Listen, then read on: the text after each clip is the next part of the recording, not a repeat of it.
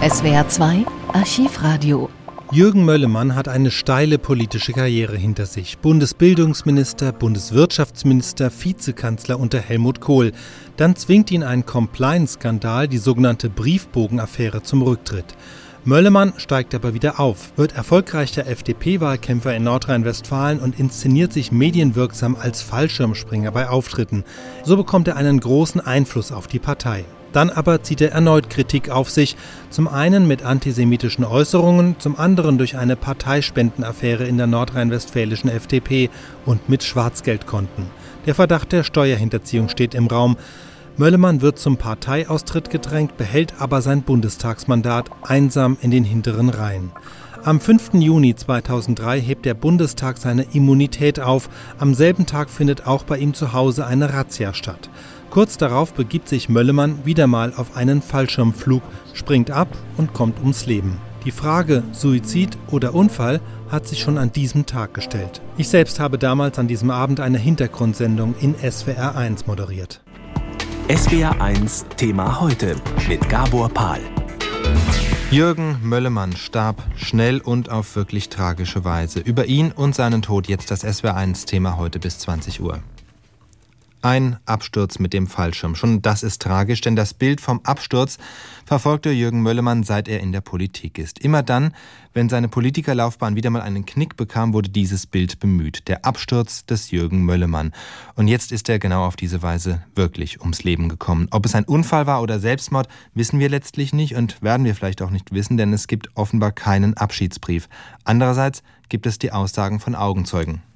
Nach Zeugenaussagen ist es so, dass Herr Möllermann mit einer mehrköpfigen Personengruppe aus einem Flugzeug mit dem Fallschirm abgesprungen ist und dabei tödlich verunglückt ist. Polizeipressesprecher Andreas Weber am frühen Nachmittag. Die neunköpfige Springgruppe, die zusammen mit dem Politiker gestartet war, ist geschockt. So auch Thomas Filter, der vor Möllermann gesprungen war. Ich habe gesehen, dass eine Person mit hoher Geschwindigkeit dem Erdboden entgegengerast ist. Aber zu dem Zeitpunkt kann man natürlich noch nicht sehen, wer das im Einzelnen war, weil das noch etwa 100 Meter Differenz waren. Dabei hatte bei Jürgen Möllemanns Sprung zumindest augenscheinlich zuerst alles funktioniert. Der Hauptschirm hatte sich geöffnet und der Politiker schwebte dem Fallschirmlandeplatz entgegen.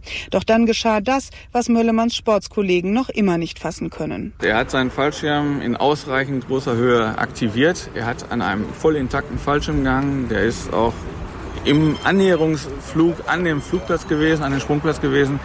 Man hat zu irgendeinem Zeitpunkt zwischen 500 und 1000 Meter Höhe irgendwo in dem Bereich äh, dann den Hauptschirm abgeworfen und hat die Reserve nicht gezogen, aus keinem für mich erkennbaren Grund. Auch Wolfgang Wacker von der Flugplatzgemeinschaft Marlow-Mühle, selbst begeisterter Fallschirmspringer, kann sich nicht erklären, wie es zu diesem tragischen Absturz kam. Er muss zu einem Zeitpunkt danach offensichtlich die Hauptkappe abgetrennt haben. Es gibt eine Vorrichtung, die man braucht, wenn man eine Fehlöffnung am Hauptfallschirm hat, dann muss man den abwerfen können.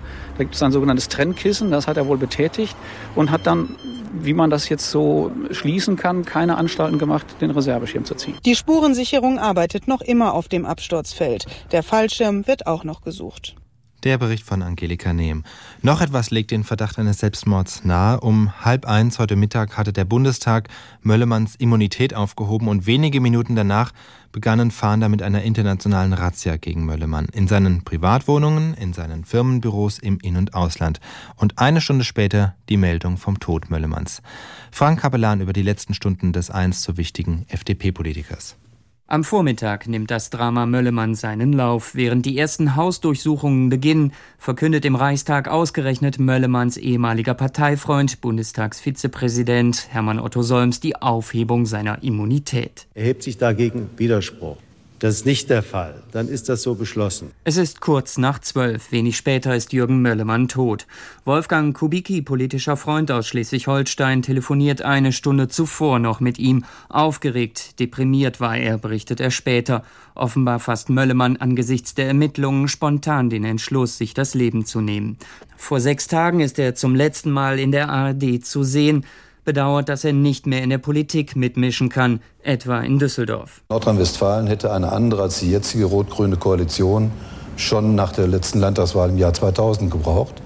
Jetzt kommt Herr Steinbrück allmählich auf die Idee, das finde ich gut. Bis zuletzt hatte sich der 57-Jährige offen gehalten, eine eigene Partei zu gründen. Was wirklich in ihm vorging, das hat wohl niemand geahnt. SWR1, Thema heute zum Tod Jürgen Möllemanns noch bis 20 Uhr. SWR1, Thema heute zum Tod von Jürgen Möllemann. Ja, es ist einfach so ein Schicksal, sag ich jetzt mal. Ne? Schlimm ist das, finde ich. Ich finde es erschreckend. Ist schockierend, also mehr kann ich da jetzt so nicht zu sagen. Also der ist mir eigentlich ziemlich egal. Hat ziemlich viel Scheiße gebaut. Recht geschieht's keinem, aber ist mir eigentlich ziemlich egal. Für mich war Jürgen Möllemann ein aufrichtiger Mann. Er hat in vielen Sachen recht gehabt, was er gesagt hat. Also es ist jetzt für mich ein kleiner Schock. Also jetzt zittern mir echt die Knie. Die Umfrage zeigt, Jürgen Möllemann war ein schillernder Politiker und nach seinem Rücktritt als Bundeswirtschaftsminister war vor allem der nordrhein-westfälische Landtag seine politische Bühne. Die Reaktionen dort auf den Tod von Jürgen Möllemann fasst Jürgen zur Heide zusammen.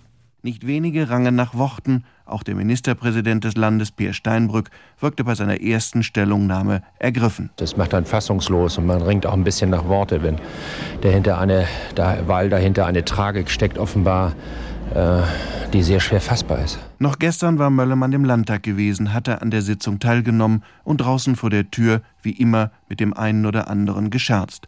Auch daran erinnert sich Jürgen Rüttgers, der CDU-Oppositionsführer. Ich habe gerade die Meldung äh, vom Tode von Jürgen Möllemann bekommen. Das macht einen betroffen. Ich habe gestern noch hier im Landtag mit ihm geredet. Ähm, sagte, ihm ging es gut. Ich kenne ihn ja seit vielen, vielen Jahren, nicht nur hier in Düsseldorf, sondern auch aus äh, unserer gemeinsamen Zeit in Bonn. Und das äh, berührt einen dann schon auch ganz persönlich. Die Liberalen kamen nach der Meldung über den Tod von Möllemann zu einer Sondersitzung zusammen. Selbst jene, die üblicherweise gerne und ausgiebig mit uns Journalisten reden, sie waren schweigsam, die Minen spiegelten deren Gemütszustand wider. Ingo Wolf, sein Nachfolger als Fraktionsvorsitzender, musste anschließend dann doch etwas sagen. Ja, die FDP-Fraktion und natürlich auch ich persönlich sind sehr betroffen über dieses tragische Unglück, diesen Schicksalsschlag, den vor allen Dingen die Familie natürlich jetzt erleidet. Während das offizielle Düsseldorf über die Parteigrenzen hinweg trauert, bleibt der Flur gesperrt, in dem sich Möllemanns Büro befindet. Die Ermittler, sie ließen niemanden durch, sie suchten nach Akten im Zusammenhang mit den beiden Verfahren gegen ihn. Und auch in Berlin zeigten sich heute Politiker aller Parteien bestürzt über den Tod von Jürgen Möllemann. Die Bestürzung in Berlin ist groß. Politiker aller Parteien sprechen von einer menschlichen Tragödie. Die Fahnen über dem Bundestag und dem Regierungsviertel wurden auf Halbmast gesetzt. Der Bundestag unterbrach seine Sitzung und gedachte Jürgen Möllemann in einer Schweigeminute.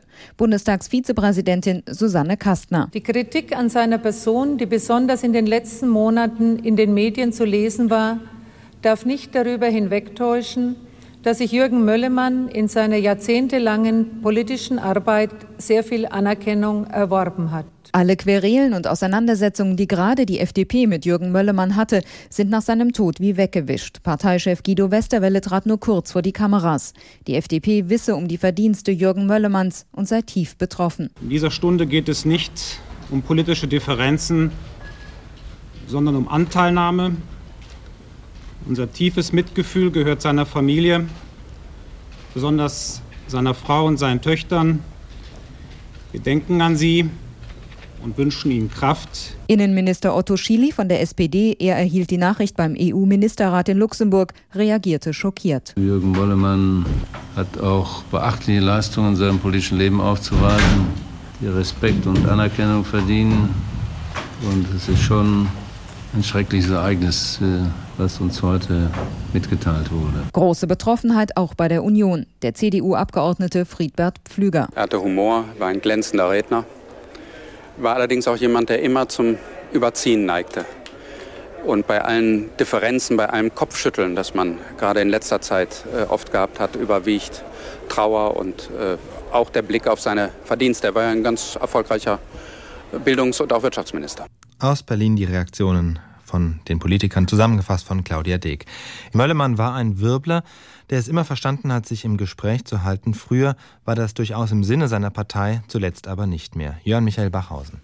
Alleingänge waren seine Spezialität. Immer hat er Aufsehen erregt, oft hat er sich und seine Umgebung Ärger eingehandelt. Mit Jürgen Möllemann verliert die FDP, verliert die deutsche Politik eine der lebendigsten, aber auch eine der umstrittensten Persönlichkeiten der letzten 30 Jahre.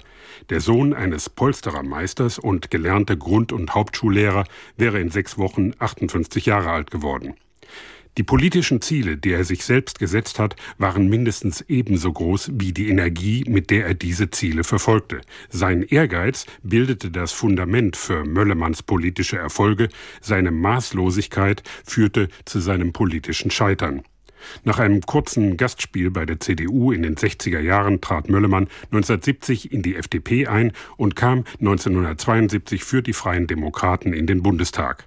31 Jahre lang im deutschen Parlament, damit ist er einer der wenigen ganz altgedienten. Möllemann ließ sich nicht auf ein bestimmtes politisches Fach eingrenzen. In der FDP-Fraktion kümmerte er sich zunächst um die Bildungspolitik, dann um die Sicherheitspolitik und landete ganz zielstrebig in der Außenpolitik.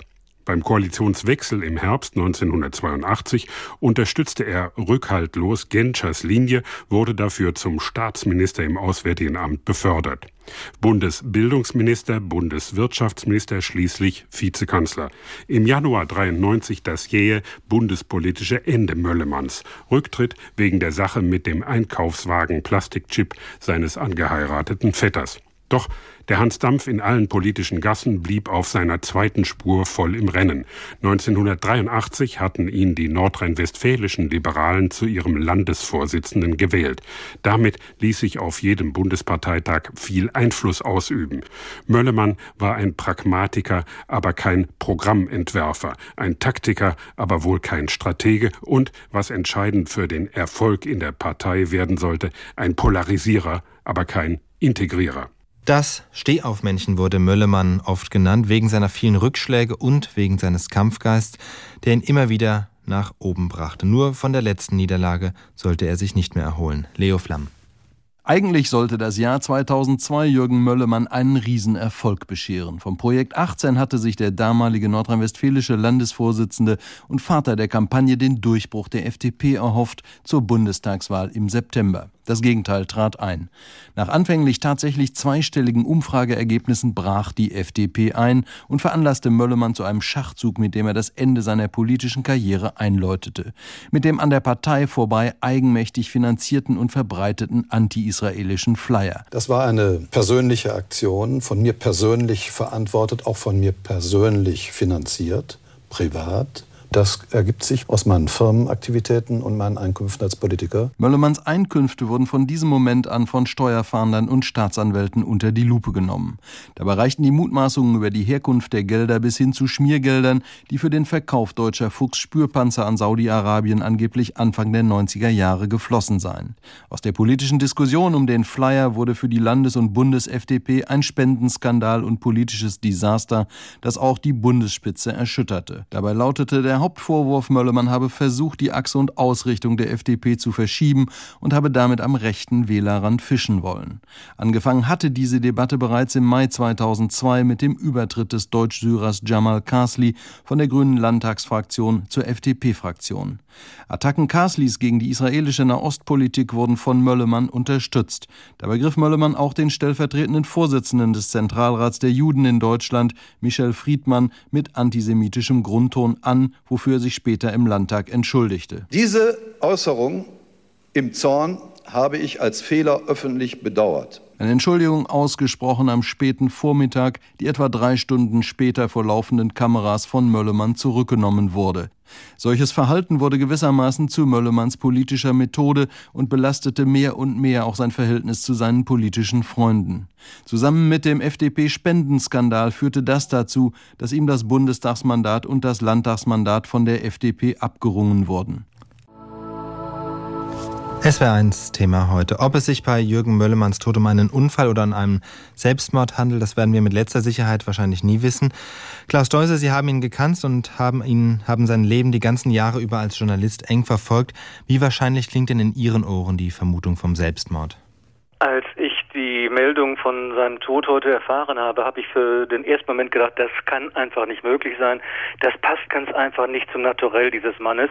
Er hat ja auch in den letzten Jahren seiner politischen Laufbahn und von Beginn an immer wieder quasi nach einem Motto gelebt, geht nicht, gibt's nicht. Er hat sich immer wieder den Herausforderungen gestellt, besonders dann, wenn es extrem eng wurde, auch was die Anfechtungen der letzten Monate und Jahre anlangte. Im Prinzip ein völliges konträres Verhalten zu dem, wie man ihn so in seiner politischen Arbeit auch privat kennengelernt hat. Hinzu vielleicht darf ich noch eins anmerken, Herr Pahl. Ähm, selbst wenn es ein Freitod sein sollte, die Spekulationen verdichten sich ja dahin. Selbst ein Freitod wäre ja noch kein Nachweis für ein Schuldeingeständnis. Wenn er die letzten Jahre immer nach dem Motto, er kämpft weiter gelebt hat, wäre dieser Freitod, wenn es einer war, ein Zeichen dafür, dass er einfach keine Perspektiven mehr gesehen hat, keine Möglichkeit mehr weiter zu kämpfen, nochmal aufzustehen. Mag sein, dass er gesagt hat, er möchte seiner Familie die ewige Nachstellungen durch Ermittlungsbehörden oder auch durch entsprechende Medienvertreter ersparen. Die komplette Wahrheit werden wir wohl nie erfahren, denn die Staatsanwaltschaft in Münster, eine der beiden beteiligten Staatsanwaltschaften neben der Steuerfahndung heute, äh, hat ja dann spontan und prompt erklärt, mit dem Ableben von Jürgen W. Möllermann wird damit auch das Verfahren eingestellt. Das heißt, man wird wohl nicht mehr auf einer juristischen Ebene erfahren können mit allen Ermittlungsergebnissen, um was es es an möglichen Verfehlungen sich dabei gehandelt haben kann. Er hat ja auch immer mit dem Gedanken gespielt, doch nochmal eine eigene Partei zu gründen. Ist er bei diesen Planungen auch überhaupt wirklich konkret vorangekommen oder waren das immer nur so Luftblasen? Es war schon ein bisschen mehr dran als nur Seifenblasen. Also die Gründung einer eigenen Partei hat er sehr wohl erwogen und er hat auch dafür schon einen relativ großen Kreis gewinnen können. Die Frage war, wann er diese Partei gründen wollte. Der zweite Punkt ist, es mag ihm vielleicht jetzt bewusst geworden sein, dass er ins politische Abseits gestellt worden ist und dass möglicherweise ja sein politischer Tod damit verbunden war, jedenfalls in der Form des Lebens, des politischen Lebens, das er bis dato hatte. Man muss sich für seine Persönlichkeit vorstellen, auf einem kleinen Katzenstuhl im Bundestag isoliert von der Bundestagsfraktion zu sitzen oder beispielsweise auch im Düsseldorfer Landtag auf dem Flur der FDP dann sozusagen in die Besenkammer als sein Büro ziehen musste. Das mag natürlich auch am Wertgefühl eines solchen Menschen, der das Rampenlicht gewöhnlich gesucht hat, genagt haben. Aber ob das nun also zu dieser Kurzschlusshandlung den aufschlaggebenden Aspekt gegeben haben kann. Also das ist auch für Leute, die ihn sehr gut kennen, schwer nachzuvollziehen. Wenn es ein Selbstmord war, war die Art des Selbstmords ein typischer Möllemann? Ja, Jürgen W. Möllemann hat äh, den Auftritt gesucht, er hat die Öffentlichkeit gesucht und ein leiser, stiller Abgang, das passt eigentlich gar nicht zu ihm, aus dem Leben so zu scheiden. Aber wenn da mit einem Knall und nicht durch die Hintertür. Also da könnte man schon vielleicht äh, sich dazu durchringen, diese Einschätzung zu teilen.